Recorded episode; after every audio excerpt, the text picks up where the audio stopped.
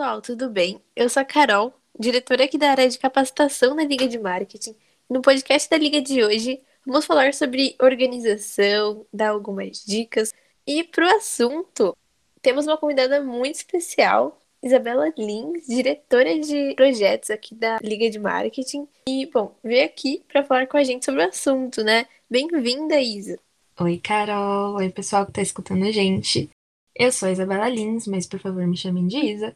Eu tenho 21 anos, entrei na Unicamp em 2018 no curso de administração e na Liga em outubro de 2019. E, nossa, é um prazer enorme estar aqui hoje, porque eu amo os podcasts da Liga, então eu tô muito feliz de estar aqui.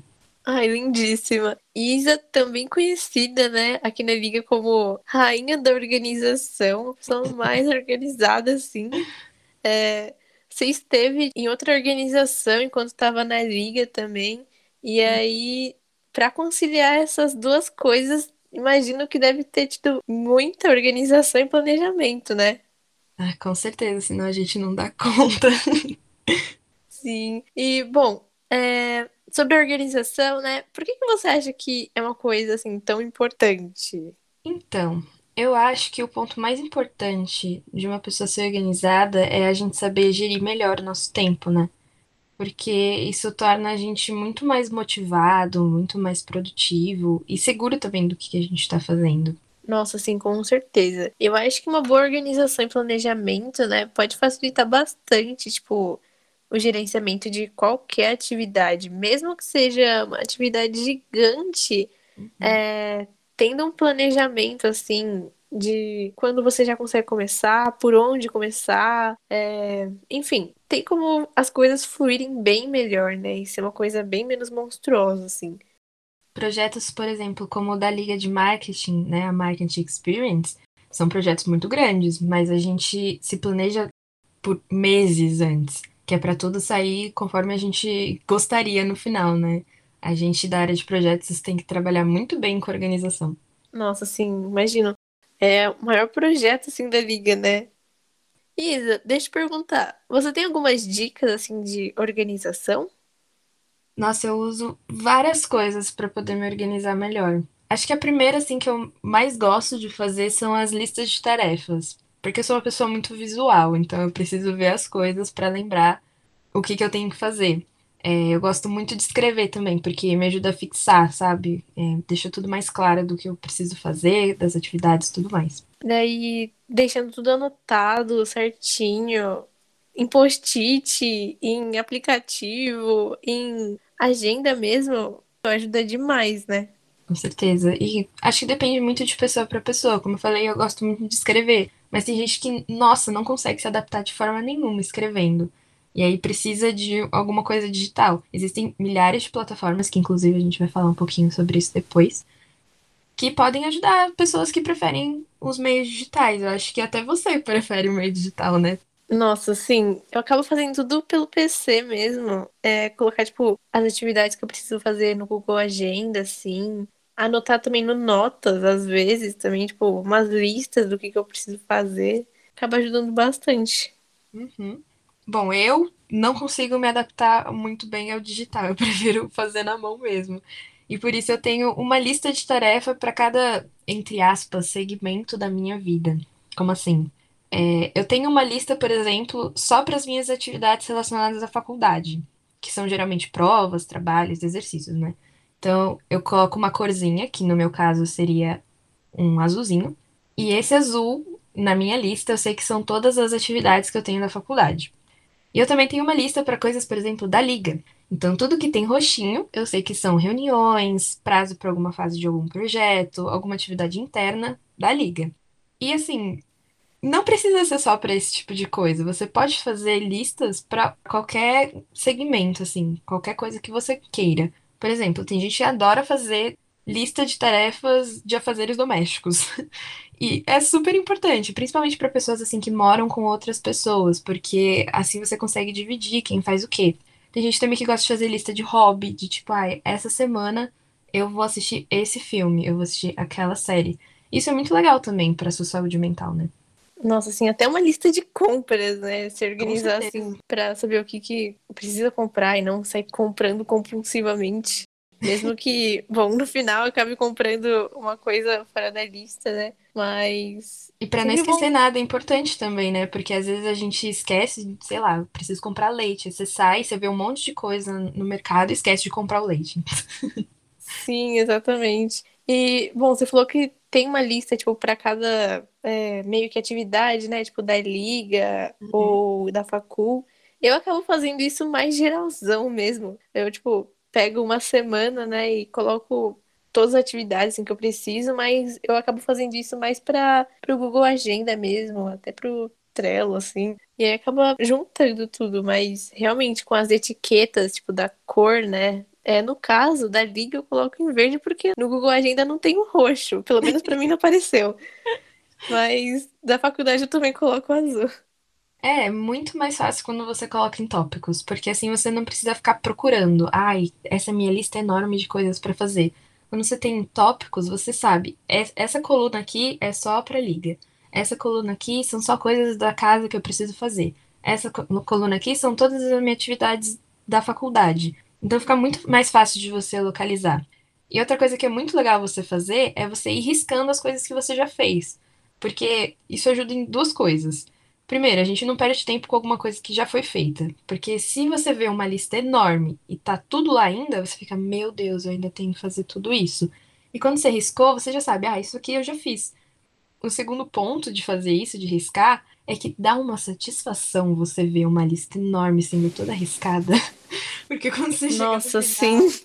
você fala, meu Deus, eu fiz tudo isso. E isso não te motiva só naquela semana, te motiva na semana seguinte, de você falar, caraca, eu consegui fazer tudo isso. Então significa que nessa semana aqui eu também consigo. Acaba dando muito uma sensação é, de satisfação mesmo que você falou, né?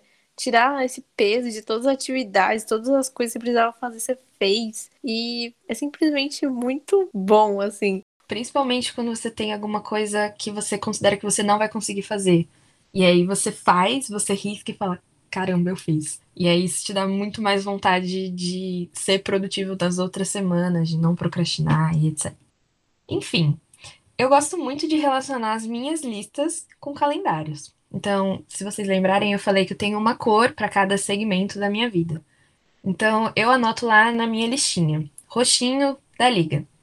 Aí eu olho para o meu calendário e vejo, por exemplo, é, sexta-feira eu tenho reunião geral com a liga de marketing tá na minha lista, e aí lá no meu calendário eu vou marcar que na sexta-feira eu tenho essa reunião. Só que eu não vou escrever, eu só coloco o roxinho, porque aí eu olho, eu bato o olho no calendário, eu vejo um roxo, eu sei que na sexta eu tenho alguma coisa da liga de marketing.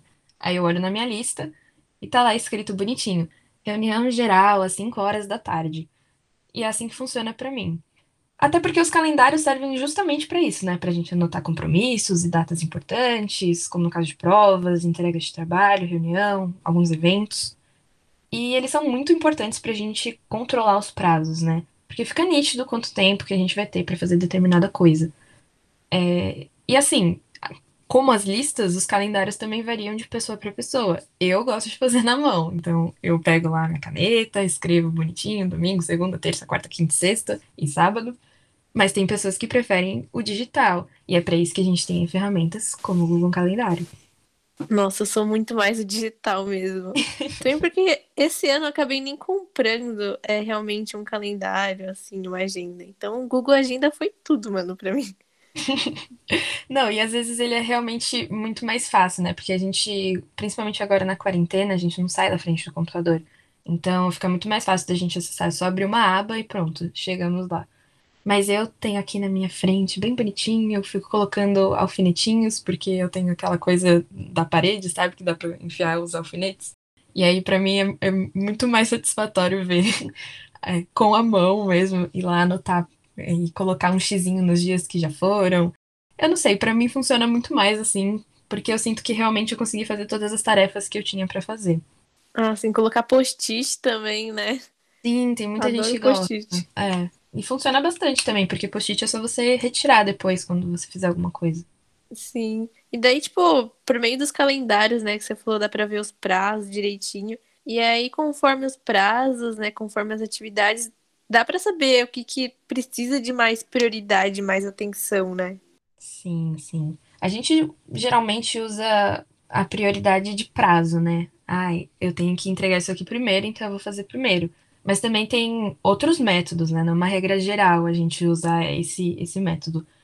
Geralmente as pessoas também usam de prioridade. Ah, isso daqui é a coisa mais importante que eu tenho para fazer para essa semana. Então eu vou dar prioridade para isso. Mas, de novo, isso não é uma regra geral. Isso varia muito de semana para semana. E a gente tem que estar preparado, assim, para se adaptar a cada semana. Porque cada semana vai de demandar uma coisa diferente da gente. E às vezes a gente vai pensar, ah, não, eu vou fazer as coisas que vão chegar primeiro a data de prazo. Mas às vezes não, às vezes a gente não tá na, na vibe de fazer aquilo que vem primeiro. E aí a gente acaba fazendo alguma outra coisa depois. E não tem problema, desde que você faça, tá tudo certo. Você só tem que ter essa noção de que toda semana vai demandar uma coisa diferente de você e você tem que estar preparado para se adaptar. Sim, acaba sendo muito isso de adaptação, né? A questão da liga, o camaleão e uhum. tudo mais. Exatamente. Acabei lembrando. e assim como cada semana tem a sua demanda, cada pessoa também tem o seu ritmo, né? Seu timing que a gente fala. Então, às vezes não adianta você se forçar a fazer alguma coisa que você não tá afim de fazer, que você não tá conseguindo fazer, você não tá focando, porque não vai sair dali, você não vai ser produtivo. Então é melhor você deixar para fazer alguma outra coisa na, nesse momento e dar preferência a alguma outra coisa. Então voltamos à questão da prioridade. Prioridade de também você saber qual é o momento certo de fazer, fazer determinada coisa. Sim, aí que tá nessa questão de realmente se conhecer, porque, assim, quando você realmente tá super esgotado depois de um dia, tipo, super cansativo, ou simplesmente você não tá no pique ou com vontade de fazer aquilo, não tem como forçar, porque não vai sair exatamente como você quer. E, enfim, se você tiver realmente melhor, você consegue entregar e fazer um trabalho melhor, né? Daí, só que tem que tomar um cuidado para o deixar para amanhã não virar uma procrastinação, né? Tipo, ah, não quero fazer isso agora, não sei nem por onde começar, vou deixar para amanhã, né? Que amanhã é, vai ser melhor. Nossa, com certeza. Eu acho que a procrastinação é tipo o mal do século, porque até para pessoas organizadas como eu, sim, eu procrastino também, gente. É super normal. Quem nunca acontece. procrastinou, né? Não, é impossível, é impossível você encontrar uma pessoa nesse mundo inteiro que nunca tenha procrastinado. É a coisa mais normal do mundo. Todo ser humano já fez isso uma vez na vida e vai fazer mais de uma vez na vida. Mas eu tento sempre evitar, obviamente. E o que eu faço para tentar evitar é pegar as atividades que eu tenho e definir pequenas metas para elas. Deixando claro que são pequenas metas, porque metas grandes não ajudam nem um pouco, porque você vai continuar procrastinando se você fizer metas muito longas. Nossa, sim. Por exemplo, um trabalho gigante, e aí tem essa meta gigante, né, que você precisa alcançar. Se você simplesmente coloca essa meta gigante, não sabendo exatamente como você vai fazer isso, vai estar tá lá só, simplesmente a meta gigante, você não sabe o meio que você consegue atingir ela. Mas se você consegue destrinchar realmente, né? É, saber os passos, fazer essas metas menores que você mesmo disse, né, Isa? Acaba respeitando também o seu tempo, né? Porque é mais difícil realmente conseguir fazer uma meta gigante, né? Fazer um trabalho gigante assim de uma vez e acaba sendo bem mais exaustante para finalmente conseguir fazer o checklist lá na lista, né? E assim, daí fazendo essas metas menores, tem como ver os passos, tipo, ah, eu tô conseguindo realmente fazer esse trabalho. É, falta uma parte, falta outra, mas eu tô conseguindo, eu tô no caminho. Então, acaba direcionando isso, né? Exatamente, fazer metas muito longas acaba que você não fez meta nenhuma, porque você tá indo para o mesmo lugar que você iria se você não tivesse feito uma meta longa. Então, fazer metas curtas é você, por exemplo, ter um trabalho para entregar na semana que vem e não fazer tudo num dia só porque ele é na semana que vem. Ah, eu vou deixar para fazer no domingo, vou deixar para fazer no sábado. Você vai acabar fazendo um trabalho ruim, porque você não vai se dedicar do jeito que você se dedicaria se você tivesse feito ele de pouquinho em pouquinho. Eu faço isso muito com trabalhos que demandam um texto escrito corrido. Eu pego um dia só para juntar informações, por exemplo. Então, se tem um trabalho de economia, eu vou pegar um texto e vou pegar, tipo, arquivos e coisas e vou coletar informações e vou só deixar lá. E num outro dia eu vou ler só as informações que eu coletei para fazer o texto, porque eu sei que aquelas são as informações realmente necessárias que eu tenho para fazer a atividade. E isso sempre me ajuda muito, porque eu não fico três horas fazendo um trabalho que fica ruim no final. Eu fico, vai, uns 40 minutos num dia, 40 minutos no outro, e pronto, sai um, um trabalho super da hora. Isso funciona não só para trabalhos assim, mas qualquer outra coisa. Trabalhos em grupo também são bem legais de você fazer em fases, porque você não cansa todo mundo do seu grupo. Você consegue delegar muito melhor as coisas para cada um fazer. Assim, fazer as coisas em etapas, né?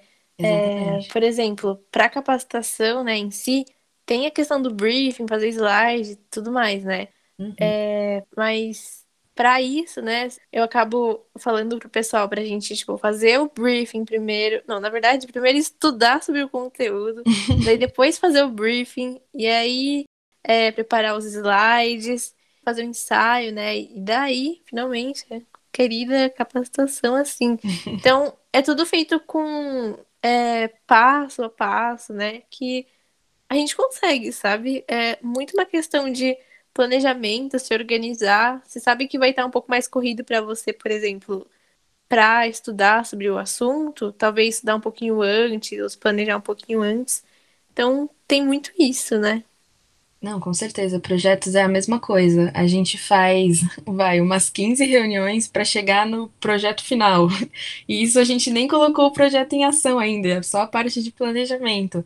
É tudo feito de etapa em etapa, porque senão realmente fica muito desgastante para todo mundo. E aí a gente não rende, fica no mesmo lugar o tempo inteiro. Sim, e a distração acaba sendo um empecilho, né? Tipo, para produtividade, assim. Uhum. É, principalmente as redes sociais nossa, é, o, os próprios aplicativos, né, eles são feitos assim para a gente ficar realmente preso nisso. Uhum. Muita gente acaba trabalhando em cima disso, tanto em questão do design do app, tanto em questão do algoritmo, né, que enfim, acaba tendo um looping de informações, de coisas assim pra gente ver, parece que nunca tem fim. E daí tá lá, né? A gente super vidrado naquilo e fica uma coisa muito assim viciante. Pelo menos eu senti bastante isso durante a quarentena, né? A pandemia, que a gente tá no EAD, então não tem como a gente fugir é, da internet, né? Tipo, do celular. Nossa, com certeza. É muito mais difícil estando em casa, principalmente, porque você pode sair, carregar seu celular a qualquer segundo e ter tudo de volta na sua mão. Então, acho que uma dica muito legal é você sempre manter o seu espaço organizado. Tentar afastar coisas tecnológicas de perto de você. Então, eu, por exemplo, quando estou em uma aula, eu tento não ficar com o celular na minha mão. Eu fico, eu fico só com o Word aberto para poder anotar as coisas que os professores estão falando e o Meet. Mas não só esse tipo de bagunça, né? A gente tem bagunças extras, tipo muitos materiais, muitas apostilas, cadernos. E quanto mais bagunçado, mais a gente não quer arrumar. Então, uma dica, né, que é muito legal é a gente manter nosso espaço organizado. Porque tem até pessoas que, que já falaram para mim uma vez que sentem que a bagunça suja também a energia delas e deixam elas menos produtiva, sabe? Então, acaba que deixar o seu ambiente limpo e organizado ajuda muito também. Realmente, eu sinto bastante isso também. É, a minha mesa, né, tipo, que tem o um computador e tudo mais, ela tá cheia de livros, cheia de coisa, e acaba sendo uma bagunça, assim. Então, real isso aí da bagunça piorar, né? Também a questão da produtividade e aumentar, assim, a distração. É, e para isso eu faço duas coisas. É, primeiro, assim como eu tenho uma lista para cada coisa, eu também tenho um espaço para cada coisa. Por exemplo. Meu Deus, organizada demais. Por exemplo, eu, te, eu faço curso de inglês. Então eu tenho uma parte no meu quarto que eu dedico só pro meu material de inglês. Então, quando eu tô, tipo, desesperada numa semana de estresse, porque todo mundo tem semana de estresse que fica descabelado e tudo mais, essas semanas também acontecem comigo. Nessas semanas, quando eu preciso de alguma coisa do meu inglês, eu não preciso ficar procurando e perder meu tempo e minha paciência também porque eu sei exatamente onde tá esse meu material. Eu só vou direto lá, peguei e usei. E a outra dica é: quando você tá fazendo uma coisa e você finaliza ela, já arruma suas coisas, gente. Já pega ali todo o material que você está usando, já guarda tudo. Porque se você deixar para fazer daqui cinco minutos, você não vai fazer. Então, terminou? Tô usando aqui uma caneta para anotar algumas coisas que, enquanto a Carol fala, eu tô pensando. Quando eu terminar, eu vou pegar essa caneta e vou guardar essa caneta. Não tem por que ela ficar jogada aqui em cima da minha mesa. Isso evita que eu acumule bagunça e faça esse efeito bola de neve, né? De, ah, eu não vou arrumar, vai acumular bagunça e aí eu não vou querer arrumar mesmo. Nossa, pensou até, tipo, na caneta, né? Meu, é... tem umas canetas aqui também que eu acabo deixando, tipo, do lado. Pelo menos eu não deixo a tampa aberta, porque aí, aí sim seria um pecado. e bom, é... você tem alguma dica também de ferramentas? Então, como eu disse, eu sou uma pessoa que gosta muito de escrever as coisas, né? Então, ferramentas que eu uso são praticamente papéis e canetas. Eu faço o meu próprio calendário, eu faço as minhas listas. Então, eu uso muito agenda, planners, cadernos, que é para poder anotar essas coisas, né, que eu falei para vocês no começo do podcast. Mas a Liga de Marketing me ensinou a usar o Google Calendário, que é uma ferramenta extraordinária, super simples, ela é super intuitiva, você entra a primeira vez e você já consegue entender muito bem. É simplesmente você entrar num dia, clicar nele. Então, por exemplo, dia 9 de dezembro, eu clico lá e coloco: Hoje estou fazendo uma captação com a Carol. E aí você pode colocar o horário que começa a reunião e tudo mais. E é muito legal, porque realmente, assim, te ajuda muito a organizar as coisas e como tem várias ferramentas dentro dessa própria ferramenta, é muito intuitivo, é muito da hora. Tem até como colocar o link, né, da reunião e uhum. ajuda bastante pro pessoal, assim, da liga, né? Pra gente já se organizar em relação ao dia, saber que vai ter capacitação, saber que vai ter roda de notícias, assim, de PD, é, reunião geral, enfim, várias outras atividades assim, da liga. E daí, por meio do link, né, tem como geral entrar por lá, né, e acaba sendo bem mais fácil, né, prático, assim. Hoje, por exemplo, nós tivemos reunião de projetos. E eu não precisei passar um link lá no grupo para todo mundo usar. Eles entraram no Google Calendário e entraram pelo link que estava lá. Então é muito mais fácil e rápido para todo mundo, para a diretoria, para o administrativo, para os membros. É uma ferramenta que realmente ajuda muito a liga. E também ajuda muito pessoalmente, né? Você também consegue se organizar muito bem as coisas rotineiras que você tem para fazer. E tem como colocar também as etiquetas, né? As cores, assim. Sim. Então, para coisa da facu, eu acabo colocando azul, para coisa de lazer eu coloco rosa, de saúde laranja, enfim. E aí também tem como colocar lembretes. Meu, super propaganda aqui do Google Agenda. Usem Google Agenda, pessoal. Sim. Mas Nossa, tirando ele me salvou demais. Mas tirando essas ferramentas, é, que essas são as realmente que eu uso, mas tirando essas, eu já ouvi recomendações de outras pessoas que também são bastante organizadas. E eles falam de outras que também são do Google, que é a Todoist e o Google Keep. Eu nunca usei, mas essas pessoas com quem eu conversei falaram que são dois aplicativos muito bons também e que ajudam nessa questão de listas e prazos, né? Nossa, eu não conheço esses apps, mas boto fé. e, bom, é, tipo, de ferramenta também, é, eu acabo usando o Trello. O Trello ele é mais voltado para gestão de projetos e de equipes, assim mas eu acabo usando ele mais pro âmbito pessoal. Então, por exemplo, eu acabo abrindo Trello, assim, adicionando os dias da semana, né, para uma semana só. Se essa semana for bem cheia, que vai demandar bastante atividade, então eu acabo colocando lá, como eu falei, os dias da semana, né, as atividades que eu vou precisar fazer. Tem como mudar também, realocar as atividades, então, de passar de terça para quarta, por exemplo, se eu preciso é, estudar matemática, enfim. Daí posso mudar de terça para quarta, assim, dependendo se eu tiver uma prova na quinta, por exemplo, né? É, colocar um prazo também nisso.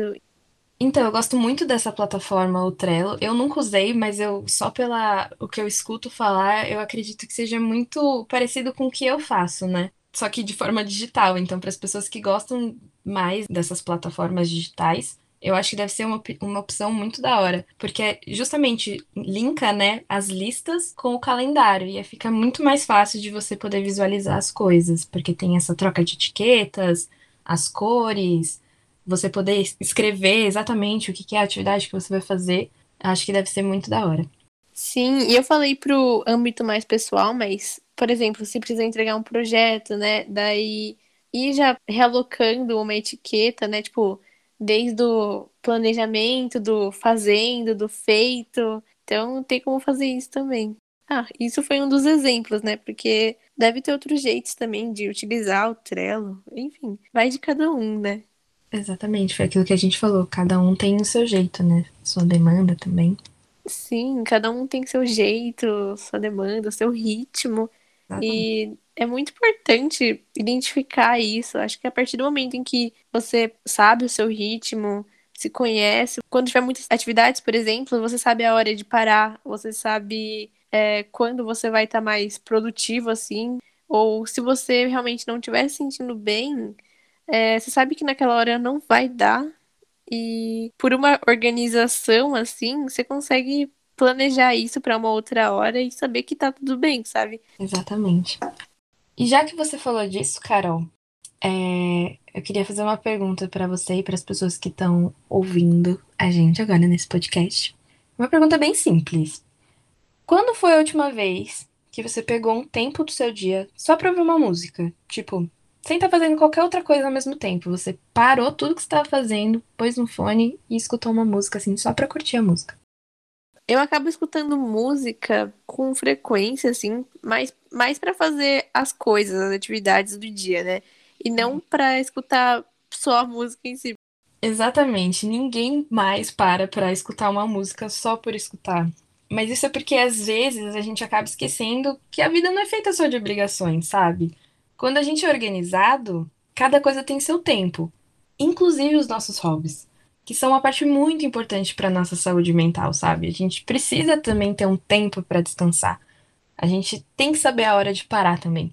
Eu, por exemplo, meu sábado é um dia sagrado de caos, porque eu não tenho um plano para nada no meu sábado. O meu sábado é sempre o dia em que eu vou fazer alguma coisa aleatória em que eu não tenho controle, porque eu também preciso disso. Se a minha vida fosse regrada de domingo a sábado, não ia dar, eu ia ficar maluca. Então é importante também que a gente tenha um momento para relaxar, para ficar mais calmo, para rir com as pessoas com quem a gente mora, para ligar para alguém, para, sei lá, fazer qualquer coisa, desde que a gente não tenha uma regra para isso. Nossa, assim, hobby, lazer e simplesmente de ter um tempo para você acaba estando dentro da organização. Então, se organizar para você realmente ter um tempo para você também, mesmo que tenha coisas para se fazer, é muito importante você também priorizar a sua saúde mental. Exatamente. Então, ter um momento de descanso é essencial para qualquer pessoa. Nossa, sim. Somos humanos. é, a gente precisa de descanso, né, também. Com certeza. E, bom, então, ficamos por aqui. É, muito obrigada, Isa, e por todos os ouvintes que estão escutando também. Muito obrigada, gente. Foi mais uma vez uma honra ter participado desse podcast. Eu amo o trabalho de Capacita e eu adorei essa ideia de criar podcasts, né, da Liga. Eu tô muito, muito, muito feliz de estar aqui hoje e por ter recebido esse convite. Ai, muito obrigada, Isa. E, bom, até a próxima, pessoal. Tchau, tchau, gente.